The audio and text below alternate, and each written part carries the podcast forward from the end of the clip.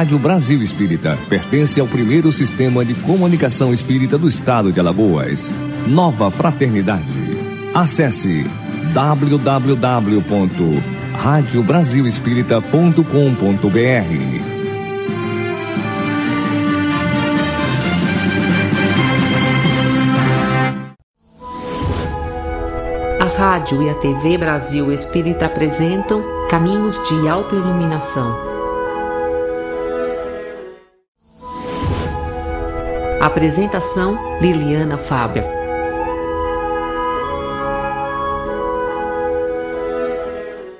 A lenda do monge e do escorpião. Monge e discípulos iam por uma estrada e, quando passavam por uma ponte, viram um escorpião sendo arrastado pelas águas. O monge correu pela margem do rio, meteu-se na água e tomou o bichinho na mão. Quando trazia para fora, o bichinho o picou e, devido à dor, o homem deixou-o cair novamente no rio. Foi então à margem, tomou um ramo de árvore, adiantou-se outra vez a correr pela margem, entrou no rio, colheu o escorpião e o salvou.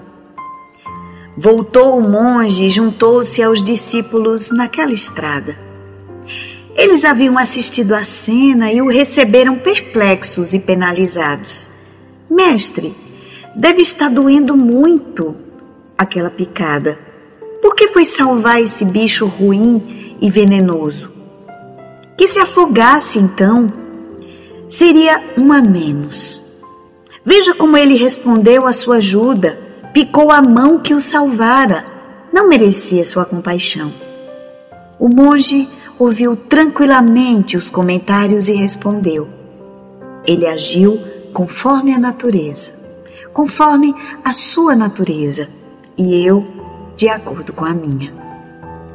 Assim, com essa mensagem, nós cumprimentamos vocês, queridos amigos, queridos irmãos, em mais uma jornada, em mais um momento aqui na Rádio Brasil Espírita no programa Caminhos de Autoiluminação.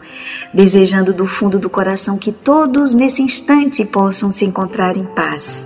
Desejando que esta seja uma semana iluminada rica, como sempre digo, de oportunidades de enriquecimento interior e de aprendizado. Porque a cada amanhecer nos é dada a oportunidade de crescer, de aprender e de evoluir. Então, que possamos fazer jus a estas oportunidades. Gratidão a essa companhia sempre amorosa e generosa de toda semana, de todas as segundas-feiras, vocês que abrem por esses pequenos minutos, abre o coração, a mente de vocês, para que a gente possa refletir sobre temas do Evangelho, temas do nosso cotidiano, com auxílio das reflexões trazidas pelo alto. Hoje nós estaremos trazendo um tema desafiador, mas tão importante, porque fala sobretudo de convivência.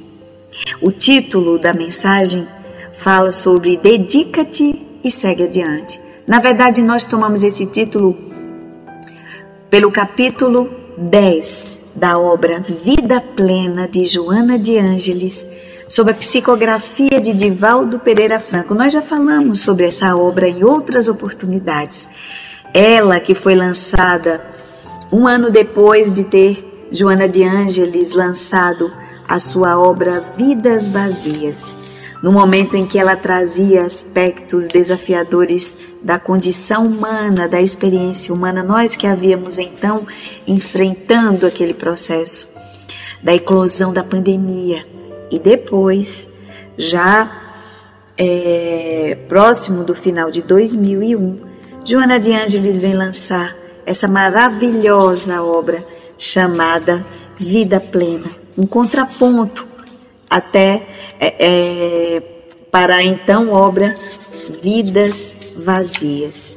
E como sempre, Joana, sempre trazendo as mensagens que nos aprimoram o ser.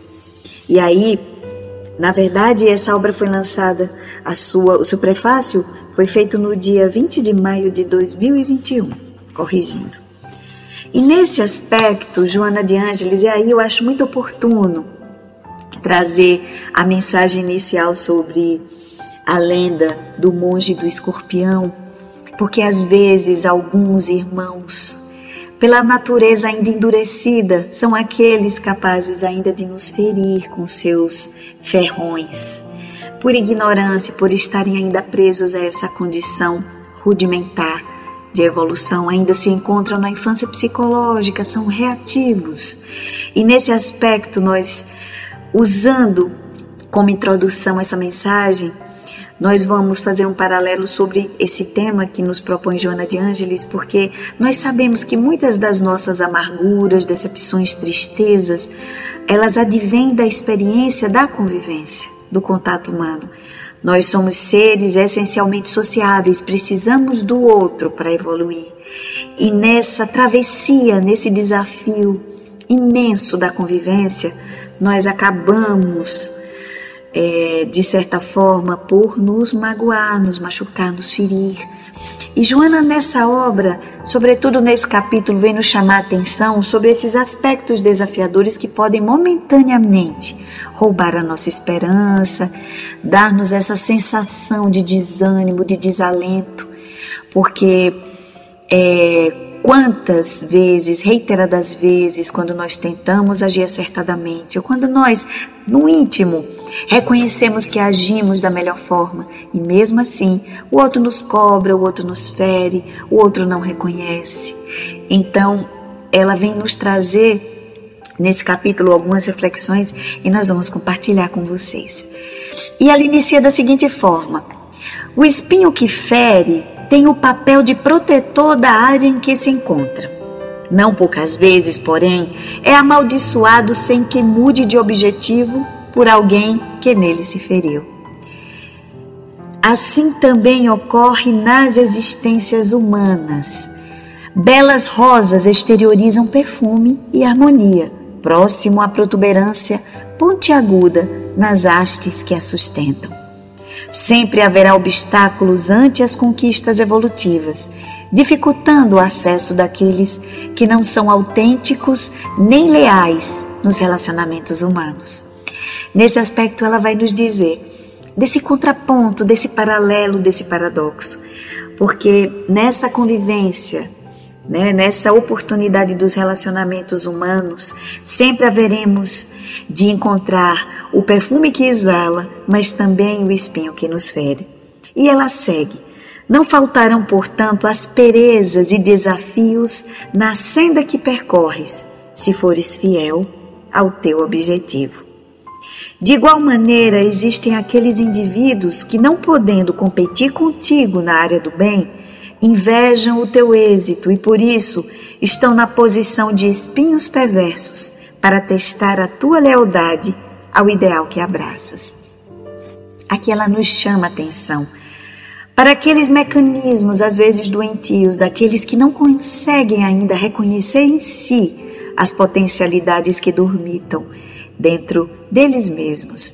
E nesse paralelo, nesse contraponto, às vezes se tornam perseguidores daqueles que buscam de alguma forma, ainda que minimamente, em busca de um ideal enobrecedor. Aqui ela aponta e reconhece que haveremos de encontrar no nosso caminho, sobretudo aqueles que perseveram no bem. Vão, vão encontrar esses perseguidores que tentam de alguma forma minar as resistências daqueles que tentam prosseguir no seu tentame de se tornarem criaturas melhores. Acusam-te, diz Joana de Ângeles, por esta ou aquela postura ou ação que lhes são familiares e atiram-te pedras para ferir-te em tentativa de diminuir-te o valor ou fazer que desistas do trabalho, dando, é, dando-lhes argumentos confirmativos da sua maldade. Todo esforço na edificação do bem e plantação da verdade nas demais vidas desperta reações equivalentes à qualidade e ao resultado do empenho aplicado. Quando nós lemos essa passagem, a gente lembra muito daquele provérbio que diz assim: Uma árvore que é infrutífera, ela não é apedrejada. Ela passa despercebida, mas aquela árvore frondosa que dá frutos, que tem seus frutos expostos, ou que tem seus frutos evidentes, estes sim são aqueles que acabam se tornando alvo de perseguição, de pedradas. Os ociosos de Joana de Ângeles, pobres de valores éticos e ricos de presunção, sempre se encontram na torre de vigia para enxergar os ciscos nos olhos do próximo, embora conduzindo traves nos seus próprios. Dizendo verdades que poderiam ajudar, o desejo real é interditar a ação do benefício. Aqui a gente vê uma postura que é muito comum, que é daqueles que vestem a toga do julgamento, da crítica, aqueles que se arvoram a julgar os comportamentos alheios quando às vezes os seus próprios tetos são frágeis, são de vidro. Mas enchem-se de presunção na condição de que são julgadores e que estão acima do, do bem e do mal. E aqui Joana de Ângeles vem apontar, por exemplo, que estes vão apontando verdades que poderiam ajudar, mas que no fundo tem a intenção de interditar, de minar a ação do benefício. Culminando de forma consciente, deixam, pela antipatia que mantém, extravasar o ódio da própria inferioridade moral que os caracteriza. Detestam os servidores do Evangelho, especificamente porque são incapazes de vivenciá-lo e depreciam através do ridículo aqueles que o conseguem. Então, quantos irmãos que às vezes tentam buscar seguir os preceitos estabelecidos pelo Evangelho são às vezes ridicularizados, são às vezes rotulados de fanáticos ou com adjetivos pejorativos, porque não conseguem, não suportam, porque sabem o peso da consciência liberta.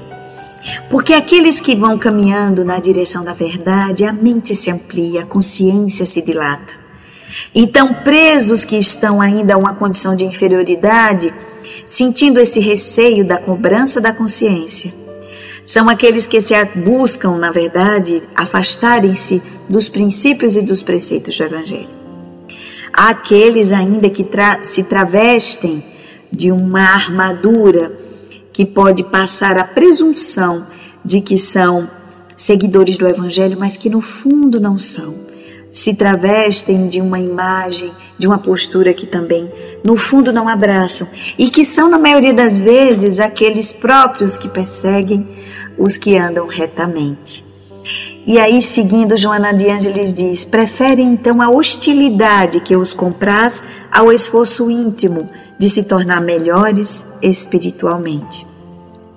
São semelhantes a embarcações sem rumo em águas tumultuadas embarcações sem rumos em águas tumultuadas. Quando Joana de Ângeles nos aponta essa imagem, nós podemos ver claramente o quão confusos se encontram esses irmãos.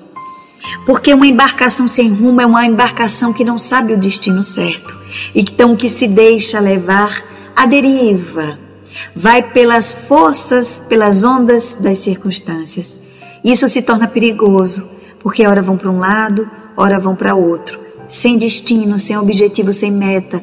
Então, nesse sentido, torna-se presas fáceis para sucumbir na, no vendaval da desesperança, no vendaval da falta de fé, porque se encontram nessas águas turvas e tumultuadas da própria descrença. Enquanto transitas, nos recomenda Joana, por vias seguras e nobres, defrontarás empecilhos em forma de espinhos cruéis, em seguidas tentativas infrutíferas de impedir-te o avanço. O devotamento, a conquista de espaço para o bem geral. Muitas vezes surgem na condição de amigos para colher material que transformação em fornalha ardente de acusações e animosidades. Quantas vezes nas nossas fragilidades nós buscamos, às vezes, o colo errado. E às vezes, por essa vulnerabilidade, nós abrimos os nossos corações, apontamos, às vezes, as nossas próprias arestas que precisam ser podadas, as nossas vulnerabilidades.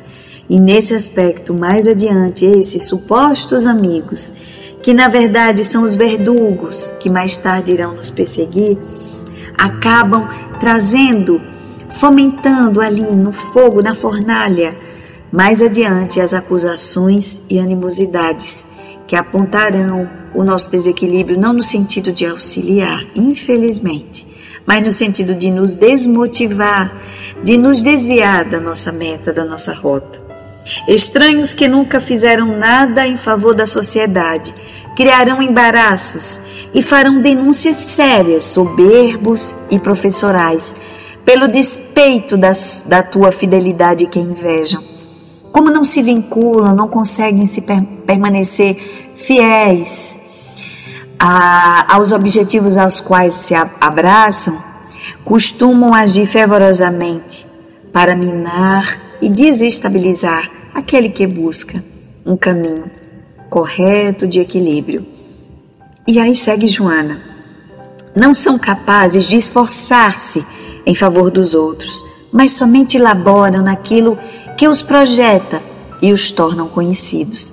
Então são aqueles que buscam as projeções, então buscam as pessoas às vezes até fragilizadas, mas buscam aquelas em que mais adiante possam se beneficiar, oferecendo o suposto abrigo, o suposto acolhimento, mas buscando mais adiante benefício próprio.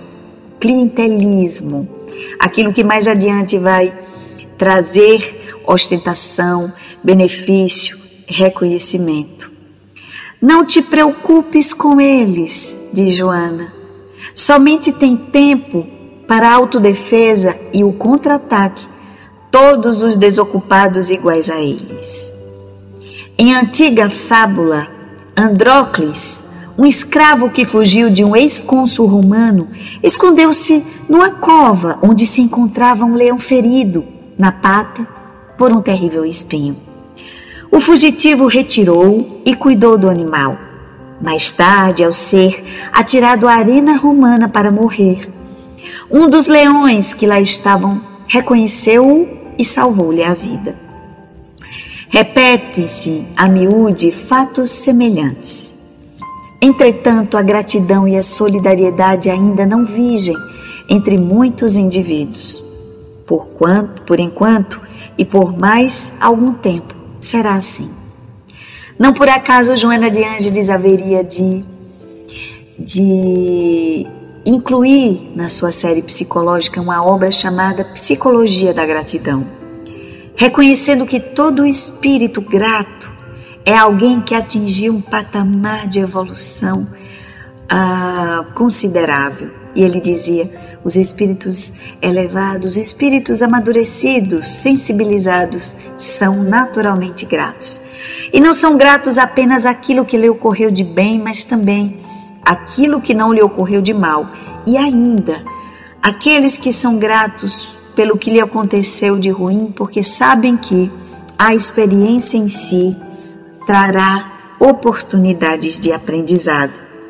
Então, nesse sentido, Joana de Angelis já nos diz: vivemos num mundo, vivemos um momento em que o sentimento de gratidão ainda não é vigente entre as criaturas humanas, onde a solidariedade ainda é uma semente pouco plantada, pouco cultivada dentre as criaturas humanas. Então, por muito tempo ainda será assim. A luta áspera será travada na intimidade dos grupos que deveriam se auxiliar, de modo a propiciar a humanidade seguras diretrizes de conduta, especialmente fixadas na solidariedade entre todos, em um clima de trabalho, de iluminação interior e de construção da paz, elementos básicos para a felicidade. Ainda, diz Joana de Ângeles, predomina na criatura humana a natureza animal em detrimento da espiritual e o desbordar das paixões. As paixões primitivas estão muito exacerbadas na atualidade, assim como os prazeres da luxúria e outros que se encontram em destaque, apresentando-se como forma de conquistar-se a plenitude emocional nós ainda confundimos muito as sensações de prazer temporário com aquele bem-estar permanente que advém da profundidade do ser, da intimidade da alma, sobretudo uma alma que está em paz consigo e com o outro. Aqui ela nos chama atenção. Ainda no processo evolutivo estamos muito mais próximos do ponto de largada que do ponto de chegada. Sendo assim, ainda nos deixamos aprisionar pelas sensações, pelas paixões primitivas que são potencializadas e exacerbadas. E devemos ter o cuidado com isso. Porque as circunstâncias, os que, que nos cercam, às vezes nos empurram diretamente sobre essa condição. Nós somos invadidos mentalmente, visualmente por estímulos de toda ordem, sobretudo estímulos que nos puxam sempre na direção dessas paixões primitivas.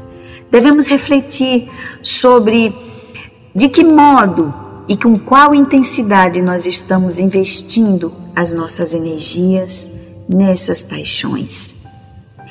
E ela segue nos alertando: prossegue inalterado no cumprimento do teu dever, negando combustível para as contendas inúteis, ou seja, para as altercações, para as rixas, para as discussões que, nos, que não nos levam a lugar nenhum. Vivemos uma, vivemos uma época muito desafiadora atualmente, uma época de bipolaridade, de, de polaridades, de extremismos, que possamos ser elementos de apaziguamento, que possamos ser elementos de paz e de equilíbrio, não fomentadores dessas discussões, dessas contendas, dessas rixas que são inúteis. Se é uma causa pela qual nós devemos abraçar é a causa da paz em todo o canto. Sobretudo entendendo que a paz primordial é aquela que brota primeiro em mim e que refletirá no mundo externo. Mantém pelo exemplo silencioso e o trabalho fecundo a demonstração do teu valor.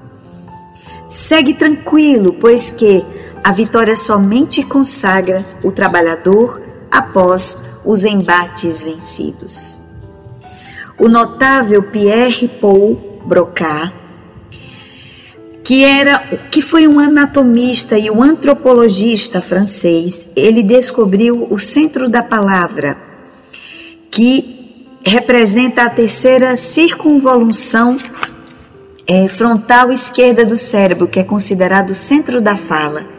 Ele, por meio das suas descobertas, não encontrou tantas facilidades e Joana de Ângeles fala, por exemplo, que experimentou muitas lutas sem que fosse demonstrada irreal essa notável conquista.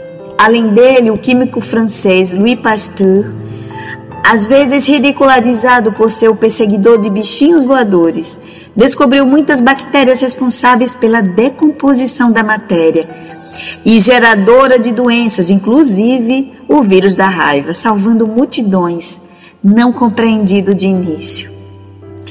Então, ainda além disso, Joana de Ângeles vem falar sobre Oswaldo Cruz, que foi perseguido no Rio de Janeiro quando conseguiu organizar os mata-mosquitos para salvar a população da malária que graçava na cidade. Eunice Weber foi detestada pelos rancenianos ao criar o preventório para evitar que os descendentes dos enfermos se contaminassem. A intenção era proteger, preservar a saúde, mas mesmo assim ela foi mal compreendida. Marie Curie queimou as mãos com a radiação da PET blenda diluída e era desconsiderada por ser mulher. Sempre haverá um motivo para combater-se o bem em todas as áreas do conhecimento. Allan Kardec foi caluniado e perseguido por amigos e frequentadores da Sociedade Parisiense de Estudos Espíritas, sendo o vaso escolhido para trazer à terra o Consolador que Jesus houvera prometido. O próprio Francisco Cândido Xavier de Joana foi ultrajado pelo próprio sobrinho e por inevitáveis adversários, enquanto iluminava o mundo com as luzes da sua missionária mediunidade. E Jesus, que foi crucificado e até hoje é combatido por cegos adversários do amor e da verdade. Permanece, permanece tu fiel aos compromissos a que te afeiçoas, nos diz Joana de Ângeles. Quando louvado e aplaudido, preocupa-te. Tenta descobrir onde estás falhando e retorna a Jesus. Mas se fores incompreendido e sofreres, sem qualquer masoquismo, alegra-te, porque permaneces fiel. As estradas de Assis, assim como a Via Crucis, nas suas características são as únicas a conduzirem à plenitude. Todo cume de montanha, onde se contempla a amplidão, é alcançado com sacrifícios pesados e sobre espinhos ferentes. Mas ao ser atingido a beleza da paisagem, o silêncio da solidão e a altura facilitam comungares com Deus. Não te detenhas nunca sob qual justificativa se apresente, sob a montanha confiante de que alcançarás o seu topo. Assim, com essa linda mensagem de consolo e, sobretudo, de conforto para que possamos seguir sempre adiante, nós encerramos as nossas reflexões tentando lembrar a todos e a nós mesmos que nunca Nunca deveremos desistir. Por mais dolorosa que se pareça a estrada, por mais pedras que, que machuquem nossos pés, por mais espinhos que encontremos ao longo da nossa caminhada, que lembremos das flores que nos ajudam a entender e a reconhecer a beleza da vida, sem nos deixar abater. Assim, com essa mensagem, nós agradecemos mais uma vez essa companhia amorosa mas fazendo nosso convite semanal para que todos vocês que porventura nos conhecem aqui pela primeira vez, pelos canais da Rádio Brasil Espírita, que possam compartilhar entre amigos, que possam caminhar pelo site da Rádio Brasil Espírita, conhecendo a programação, a grade da programação e seus diversos programas pensados e elaborados por irmãos do Brasil e até de fora do país que pensam carinhosamente os temas, as reflexões sobre obras, para que possam, dessa forma, enriquecer e iluminar as nossas horas. Compartilhe com aqueles aos quais sabem encontram-se em extremo sofrimento, mergulhados na desesperança, na falta de fé, precisando desse processo, desse consolo, de autoiluminação. É uma caridade que fazemos sendo cooperadores do Cristo em tempos tão desafiadores. Vão lá também no canal do YouTube, lá vocês vão encontrar diferentes programas, inclusive alguns programas anteriores é, do Caminhos de Autoiluminação, onde vão poder rever ou compartilhar com alguém que saiba esteja precisando de consolo. Gratidão imensa a todos vocês desejando que do fundo do coração todos possam introjetar essas reflexões deixadas pelos irmãos do alto e que possam enriquecer cada vez mais dessas boas vibrações e dessas mensagens iluminativas durante toda a semana, durante todo o tempo de nossas existências. Porque, lembrando a fala de Joana de Ângeles, que todos possam estar acompanhados dessa doce companhia do Mestre Jesus, que, mesmo nunca convocado, jamais sai da nossa companhia. Um beijo no coração de todos, paz e bem, que Jesus nos abençoe e que, se for da vontade do alto, que possamos estar juntos semana que vem em mais uma jornada iluminativa aqui na Rádio Brasil Espírita, no programa Caminhos de Alto iluminação. Um beijo no coração de todos, muita paz e muita luz. Sintonize e ouça a melhor rádio incomparável. Rádio Brasil Espírita.